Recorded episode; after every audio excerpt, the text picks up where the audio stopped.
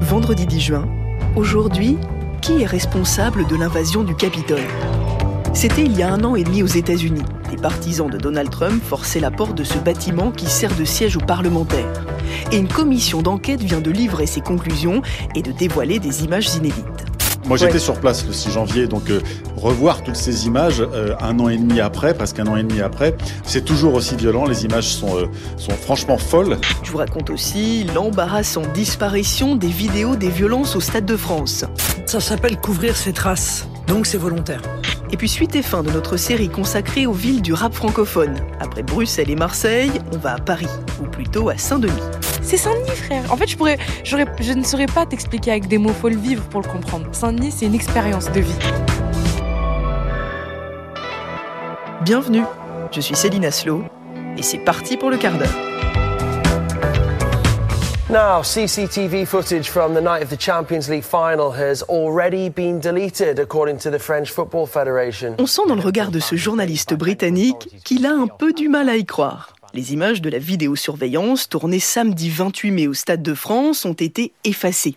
Vous savez, c'est le fameux soir de la finale de la Ligue des Champions où des centaines de supporters de Liverpool se sont retrouvés coincés à la porte du stade et victimes pour certains de tirs de gaz lacrymogène. Les Britanniques ont du mal à s'en remettre et ce mot, deleted, est partout à la une de leurs journaux aujourd'hui. Les images sont disponibles pendant 7 jours. Au bout de 7 jours, elles sont automatiquement détruites et la seule façon, c'est qu'on aurait dû avoir une réquisition pour les fournir aux, aux, aux, différentes populations. En revanche, ce que je peux vous livrer, c'est le sentiment que Didier et moi-même avons eu en étant au PC Sécurité toute la journée. Les images sont extrêmement violentes. Des images extrêmement violentes que personne ne verra donc jamais puisque la justice n'en a pas fait la demande. Oh, c'est ballot, hein, c'est ballot. C'est d'autant plus ballot que deux versions s'opposent dans cette histoire celle des autorités françaises qui montrent du doigt les supporters de Liverpool. 30 000 à 40 000 supporters anglais se sont retrouvés euh, au Stade de France, soit sans billets, soit avec des billets falsifiés. Et celle du maire de Liverpool qui accuse le gouvernement français de mentir. Je veux que le plus de gens possible en France sachent ce qui s'est réellement passé, pas la vérité déformée du ministre de l'Intérieur qui a aussitôt sorti de fausses déclarations. Alors forcément sans images, ça va être plus compliqué de démêler le vrai du faux. Et le sénateur François-Noël Buffet, qui co-préside la commission parlementaire, ne cache pas sa déception. Ça fait bricolage, hein. sérieusement, ça fait bricolage. Et voir à quel point il y a des négligences de ce niveau-là pour traiter la situation et appréhender la situation, franchement, c'est un scandale. Sincèrement, je le crois. Je suis très en colère. Et d'autres vont plus loin, n'hésitant pas à sous-entendre que tout cela est fait exprès, comme Marine Le Pen ce matin sur BFM TV. Ça s'appelle couvrir ses traces, donc c'est volontaire. C'est volontaire. Pour vous, Oui, c'est bien pas sûr. un oubli. Vous Bien ne croyez entendu. pas la, à la bonne foi que plaident les organisateurs. Mais en aucun cas, je ne crois à cette bonne foi. La question devient donc politique, ce qui n'est pas très étonnant à l'avant-veille d'une élection législative. Et du côté de la majorité, on tente désespérément de dégonfler cette affaire. Ce n'est pas si grave, car il existe d'autres preuves, dit par exemple la députée Aurore Berger sur RMC. Mais ce qui est important, c'est que ces images, de toute façon, heureusement, elles ont été tournées euh, de multiples fois et par les journalistes et par des supporters. Donc je crois qu'on a suffisamment d'éléments qui permettent qu'on ait une enquête. Qui, et Vous, cette vous- enquête, vous ne- vous ne regrettez pas? Vous ne dites pas euh, quand même? c'est pas à moi de le juger à partir du moment, encore Ouais, une fois. là, honnêtement. Non, je, je crois que ce qui est important, c'est qu'il y ait une enquête qui puisse exister et qui établisse de manière claire et précise les responsabilités pour que ça n'arrive plus, notamment dans les grands événements que la France doit Bah oui, accueillir. mais Les grands événements en question, c'est la Coupe du Monde de rugby en 2023 et surtout les Jeux Olympiques en 2024. Et cette affaire de vidéo effacée vient ternir encore davantage l'image de la France déjà un peu entachée.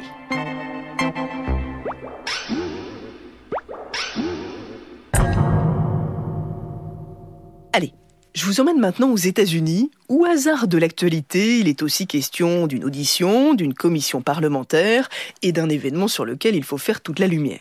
Cet événement, c'est l'invasion du Capitole, le 6 janvier 2021. Des partisans de Donald Trump qui venaient de perdre l'élection présidentielle sont entrés dans ce haut lieu de la politique américaine et les affrontements avec les forces de l'ordre ont causé la mort de cinq personnes. Alors à qui la faute? Eh bien les Américains ont pu découvrir la réponse hier soir en direct à la télévision. Tonight, the first public hearing of the January 6 committee live in prime time. The committee just a short time from now, promising to unveil new evidence and never before seen video that it says shows Donald Trump at the center. Après un an et demi d'enquête, la commission parlementaire a en effet ses conclusions dans une série d'auditions organisées tout au long du mois de juin. La première, très attendue, avait donc lieu hier et j'ai appelé Sébastien Paour, c'est le correspondant de France Info à Washington. Bonjour Sébastien. Bonjour Céline. Alors j'imagine que toi aussi, comme euh, des millions d'Américains, tu as regardé cette fameuse audition euh, de la commission parlementaire. Moi j'ai d'abord une curiosité, euh, ça ressemble à quoi? Eh bien, ils sont dans une salle très officielle, une grande salle dans un bâtiment qui dépend du Capitole, avec neuf fauteuils tout en haut sur une estrade, les neuf membres de la commission, dont euh, deux républicains, et ils sont face à, des écrans et surtout à, des témoins, puisqu'on a eu droit à deux auditions hier soir, et, euh, et, tout cela est retransmis, diffusé en direct à la télévision, et pas n'importe quelle télévision. Hein. Il y a eu les principaux networks qui diffusaient ça, ABC, CBS, NBC. Il était 20 heures ici, heure de la côte est, donc c'est une heure de grande écoute. CNN, MSN NBC, les chaînes d'information ont diffusé également ce, ces auditions. Et euh, il n'y a, a, que Fox News finalement qui a renoncé à, à diffuser tout cela, la, la, très conservatrice chaîne de, de télévision mm. que, que, Trump aime beaucoup. Et donc voilà, c'est une audition. Tu as un peu l'impression d'être euh, dans un tribunal en fait. Mm. Hein. Tribunal en direct à la télé. Alors ils ont fait quoi? Ils ont diffusé justement des témoignages, des images. Qu'est-ce qu'on a pu euh, apprendre finalement de cette audition alors, on apprend euh, à la fois beaucoup de choses et, pas grand-chose. On a vu énormément de documents, euh, des images euh, de partout autour du Capitole, de l'insurrection, des images de des caméras piétons, des, des, policiers qui sont tout autour et qui sont rapidement débordés, euh, des images d'amateurs, des images de journalistes, des images de vidéosurveillance de tous les coins du, du, bâtiment, y compris une image assez impressionnante du haut du Capitole où on voit la foule qui commence à franchir les premières barrières et à pénétrer, à commencer à arriver sur les terrasses, à escalader les balcons ce à quoi on a assisté le, le 6 janvier 2021. Euh, on a vu énormément de documents, énormément de, messages aussi qui ont été euh, traduits, des extraits vidéo des entretiens qu'a mené la commission d'enquête depuis un an. Notamment, on a vu un extrait de la vidéo de l'entretien avec Ivanka Trump, qui était euh, la conseillère de, son père à, à, la Maison Blanche. Donc voilà, beaucoup de, de documents très officiels et très exclusifs puisqu'on ne les avait pour la plupart jamais vus. Tu dirais que c'est des scènes violentes Comment on peut qualifier en fait tout ça? Extrêmement violente. Moi, j'étais ouais. sur place le 6 janvier, donc euh, euh, je me souviens très bien que c'était très violent et j'ai tout de suite compris sur place que c'était un, moment historique dans l'histoire de ce pays. Revoir toutes ces images euh, un an et demi après, presque un an et demi après, c'est toujours aussi violent. Les images sont euh, sont franchement folles de ces gens euh, casqués qui portent pour certains des gilets renforcés, qui ont des gants, qui ont des battes, des, des, des béquilles, qui utilisent des bouts de bois, n'importe quoi pour casser des fenêtres, entrer dans le Capitole des États-Unis. Il faut imaginer ça à l'Assemblée nationale à Paris, par exemple. Donc c'était extrêmement violent. Et revoir tous ces montages habilement mis en scène, montés, euh, euh, mis bout à bout par les membres de la commission pour le grand public ce soir, pour ces deux heures d'émission en direct, c'était effectivement très impressionnant. Et ça nous a donné, redonné euh, la, la, notion de, de, de, de, ces images, de cette situation particulièrement violente pour l'histoire du pays. Ce que j'ai vu, c'est tout simplement une scène de guerre quelque chose que je n'avais jamais vu, sauf dans les films. Je n'en croyais pas mes yeux, il y avait des officiers à terre, ils saignaient, ils vomissaient. J'ai vu des amis avec le visage couvert de sang, je glissais littéralement sur le sang des victimes.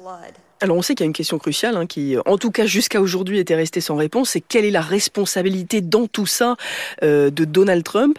Est-ce que cette audition, a permis d'avancer, voire de répondre à cette question, selon toi? Dès le début, le président de la commission, Benny Thompson, euh, l'élu du Mississippi, dit tout de suite, euh, avec des mots très clairs, qu'il s'agit d'une tentative de coup d'État préméditée par le président de l'époque des États-Unis, Donald Trump. Il cite son nom. Sa vice-présidente, l'élue républicaine qui est devenue la bête noire de Trump, Liz Cheney, dit la même chose. Elle dit que son intention, le 6 janvier à Trump, c'était de rester président malgré le résultat légal de l'élection, etc. Donc tous les deux, ce sont les deux seuls qui ont parlé ce soir lors de ces deux heures d'émission. Tous les deux ont été très clairs dès le début et c'est pour cela que je faisais la comparaison avec un tribunal. On a l'impression qu'on a assisté ce soir à un tribunal avec un accusé, c'est Trump. Il a prémédité son coup. Il y a des images avec les groupuscules Proud Boys, Housekeepers, etc., qui se retrouvent. Il y a un documentariste qui a été interrogé ce soir, qui suivait ces groupuscules depuis quelques jours et qui assiste à une rencontre entre les deux chefs de ces groupes la veille de l'assaut sur le Capitole dans un parking souterrain de Washington. Et il comprend très bien qu'il se passe quelque chose, même s'il n'entend pas ce que se disent les deux hommes. On a, on a clairement assisté ce soir à un procès avec un accusé qui est quasiment déjà condamné par la commission d'enquête sur le 6 janvier. J'imagine que ça peut être embarrassant euh, pour lui, surtout que visiblement il a encore quelques ambitions politiques. Est-ce qu'il a réagi, Donald Trump? Donald Trump, il dit que tout cela, c'est du, du vent, que tout cela ne compte pas, euh, que, tout cela n'aboutira à rien. Il a refusé euh, de venir aux convocations, évidemment, comme la plupart de ses plus proches conseillers depuis un an que, que la commission euh, mène son enquête parlementaire. Désormais, les cartes sont dans les mains du département de la justice américain, qui a suivi, on le sait, Merrick Garland, le secrétaire à la justice des États-Unis, a suivi ces auditions hier soir, et c'est lui désormais qui inculpera, qui va décider ou pas d'inculper le président des États-Unis pour ce que donc le, président de la commission a nommé euh, une tentative de coup d'État euh, prémédité. Ce qui serait historique, évidemment. Euh, merci beaucoup Sébastien Paour d'avoir été avec nous depuis Washington aujourd'hui dans le quart d'heure. On va maintenant quitter Washington, direction Paris, pour la troisième et dernière étape de notre exploration des capitales du rap francophone. Vous savez, je vous en ai parlé ces derniers jours, Netflix vient de lancer un grand concours de jeunes rappeurs, Nouvelle École, arbitré par trois jurés qui représentent Paris, Bruxelles et Marseille. Alors ça nous a donné envie, avec Margot Kefelec, notre reporter au quart d'heure, de comprendre ce qui différenciait vraiment ces trois courants. Ce que tu nous as montré aujourd'hui, on l'a jamais vu en France. On a chacun retourné nos villes à la recherche de la pépite. Paris. Bruxelles. Marseille. C'est une grosse compète, ça arrive une fois dans une vie. Il y a un pactole à la clé. Il y a 100 cas à gagner. 100 000 balles 100 000 balles Let's go. Salut Margot. Salut Céline. Alors cette semaine, tu nous as emmenés à Bruxelles, à Marseille, donc si je me trompe pas, on va à Paris aujourd'hui. C'est ça, mais on va pas vraiment parler de rap parisien parce que ça n'existe pas en fait, hein, parce qu'il faudrait parler de rap francilien. Quand on parle de Vald, de PNL ou de Niska, aucun d'entre eux ne vient de Paris intramuros. En plus, entre chaque département qui compose l'île de France, il y a des différences dans les styles de rap. Et d'ailleurs, euh, l'un des endroits les plus forts hein, dans l'histoire de ce rap qu'on pourrait qualifier de francilien, c'est le 93. Bien sûr. NTM, Fianso, Caris viennent tous d'ici, comme Neira, une jeune rappeuse que j'ai rencontrée. C'est Saint-Denis, frère. En fait, je pourrais, j'aurais, je ne saurais pas t'expliquer avec des mots, faut le vivre pour le comprendre. Saint-Denis, c'est une expérience de vie. Alors bon, je crois que tu l'auras compris. Très enthousiaste. c'est ça, elle adore Saint-Denis. Elle a 23 ans. Elle a passé toute sa vie dans cette ville du 93 qu'elle connaît par cœur et dont elle parle dans ses textes. Il y a beaucoup, beaucoup, beaucoup de choses que j'ai vues et que j'ai vécues ici. Euh, des choses aussi positives que négatives, forcément.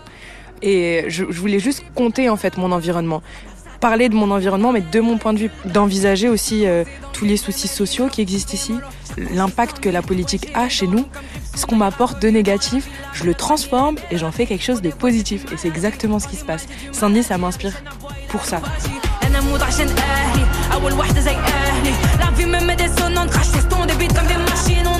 On dit que je suis rappeuse, mais je dis que je suis chanteuse de rap. C'est quoi la différence? C'est que je m'amuse en fait. Euh, à voguer entre chant, rap. Euh. Euh, ouais, j'aime bien aller chercher dans, dans, la musique dans laquelle j'ai béni, en fait, la musique du monde arabe. Donc euh, les grandes chanteuses comme Oum Keltoum. Et puis je mélange ça avec ma culture hip-hop parce que je suis quand même née dans le berceau du hip-hop français. Est-ce que tu penses que c'est ça qui définirait le rap parisien, ou en tout cas le rap d'Île-de-France, c'est qu'il est riche comme ça de plein d'influences Ouais, je pense que c'est quand même assez assez représentatif de, de notre belle région parisienne. Enfin, je dis ça, mais en vrai, en fonction de là où tu vis, même à Paris, bah, la manière de rapper est différente et le langage est différent. Les, expressions employées par Niska, c'est devenu euh, populaire parce que justement, par l'intermédiaire du rap, on comprend ces langages-là. Mais euh, je suis tuba, c'est 91, tu vois. Nous, à Saint-Denis, à la base, on ne disait pas je suis tuba.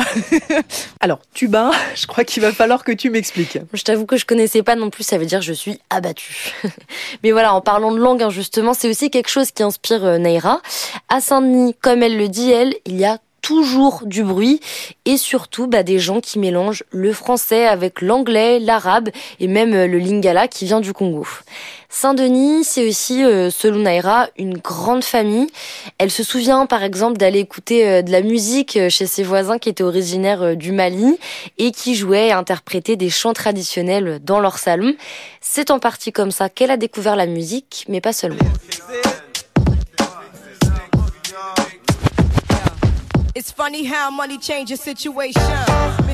Mais en vrai, ce qui a créé le switch, switch vraiment dans ma tête, c'est l'album de Lauryn Hill, de Miss Education of Lauryn Hill. Genre cet album m'a fait dire, ok, en fait, il y a aucune limite, il y a aucune contrainte. Quand tu fais de la musique, tu peux faire du rap, tu peux chanter, tu peux aller euh, chercher euh, des sonorités qui n'ont rien à voir avec ce que tu fais à la base. En fait, tu peux t'amuser et ça, c'est cool, c'est stylé. C'est vraiment cet album-là qui a créé le switch chez moi, en mode, attends, c'est une meuf, elle est badass. Elle parle de plein de sujets différents, elle se positionne, elle en a rien à foutre. Juste elle crée. moi j'ai kiffé. Alors je vais quand même poser la question qui fâche. Est-ce que c'est difficile d'être une femme dans le rap? Bah oui, et puis une bonne illustration, c'est la manière dont j'ai organisé ces reportages. Hein. Pour être tout à fait transparente, ça a été très compliqué pour moi de caster une rappeuse dans chacune des villes où je suis allée. Pareil, si tu regardes la liste euh, des guests hein, dans la série euh, Nouvelle École, il y a seulement trois femmes. Ah, c'est pas beaucoup. Non, les inégalités de genre dans l'industrie musicale et le rap, bah, elles existent hein, selon Naira, qui elle s'en est rendu compte à ses dépens et très tôt, à seulement 13 ans. Bah j'ai pas eu accès à certaines choses parce que je suis une jeune femme banlieusarde maghrébine. Par exemple, euh, bah, l'accès à certaines, euh, certaines maisons de disques euh, ou certains labels. Ah mais non, mais tu sais, on a déjà une rappeuse dans le label. Ah, est-ce que vous dites la même chose pour les rappeurs? Ce serait bizarre, non? Du coup, ouais, non, c'est vraiment ce truc de quota à chaque fois auquel je me suis retrouvée confrontée. J'étais en mode, je suis pas sûre de comprendre là. je me suis dit, s'il y a personne qui me ressemble, bah, je vais créer mon propre truc et peut-être qu'il y a des meufs qui vont se dire, oh, trop cool, si elle, elle l'a fait, moi, je peux faire ça en mieux. C'est ça, en fait. Je, kifferais. Je kifferais de ouf. Le but, ouais, c'est quand même de, de partir ailleurs, voir d'autres horizons. Mais mon ambition, c'est vraiment de créer des assos, de créer des fondations, de créer des choses ici pour faire avancer les choses. Mon rêve, c'est vraiment de de faire en sorte que, que ma musique, elle, elle ouvre des portes, elle ouvre des voies, mais pas forcément que dans l'industrie musicale, justement, de façon, euh, d'un point de vue politique, qu'il se passe des choses, qui, que ça bouge en fait. Qu'est-ce qu'il y a d'original dans le fait d'être incompris? Personne ne te comprend vraiment, sauf si on connaît ton prix. J'ai des images plein la tête et des idées en projection. Pourquoi on te projette toujours que t'es une putain d'exception? Sur quel postulat on se base? Qu'on m'explique quelles sont les normes Quand on me dit à l'oreille que je me comporte comme un homme Original, original, sans exposer l'éventail. Chacune de mes entailles sont les revers de mes médailles. J'ai compris, en vrai, je vais y aller mollo. Même si je préfère répéter ta sono. Faire bouger les choses, en tout cas, euh, ça semble un bon programme. Merci beaucoup, Margot Kefelec, pour ton reportage aujourd'hui pour le quart d'heure. Merci à toi. Mon salaire ne vaut pas mon travail. Mmh, pourtant, je me suis juré de faire de la maille.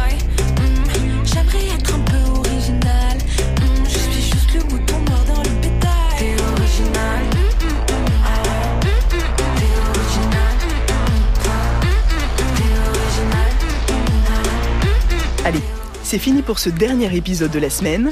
Je vous dis à lundi. Prenez soin de vous.